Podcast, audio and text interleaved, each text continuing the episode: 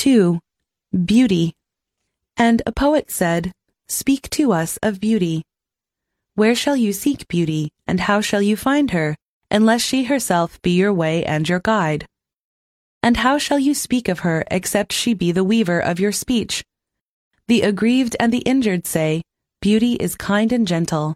Like a young mother half shy of her own glory, she walks among us. And the passionate say, Nay, beauty is a thing of might and dread. Like the tempest, she shakes the earth beneath us and the sky above us. The tired and the weary say, Beauty is of soft whisperings. She speaks in our spirit.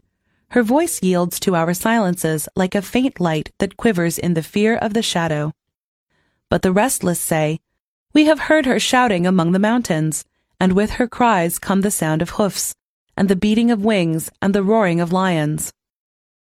At night the watchmen of the city say, Beauty shall rise with the dawn from the east. And at noontide the toilers and the wayfarers say, We have seen her leaning over the earth from the windows of the sunset. In the winter say the snowbound, She shall come with the spring leaping upon the hills. And in the summer heat the reapers say, We have seen her dancing with the autumn leaves, and we saw a drift of snow in her hair.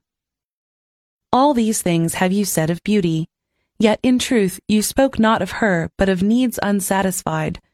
And beauty is not a need, but an ecstasy.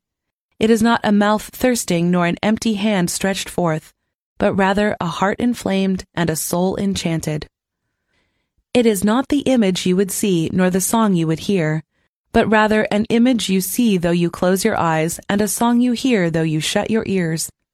It is not the sap within the furrowed bark, nor a wing attached to a claw, but rather a garden forever in bloom and a flock of angels forever in flight. People of Orphalese, beauty is life when life unveils her holy face. But you are life and you are the veil. Beauty is eternity gazing at itself in a mirror. But you are eternity and you are the mirror.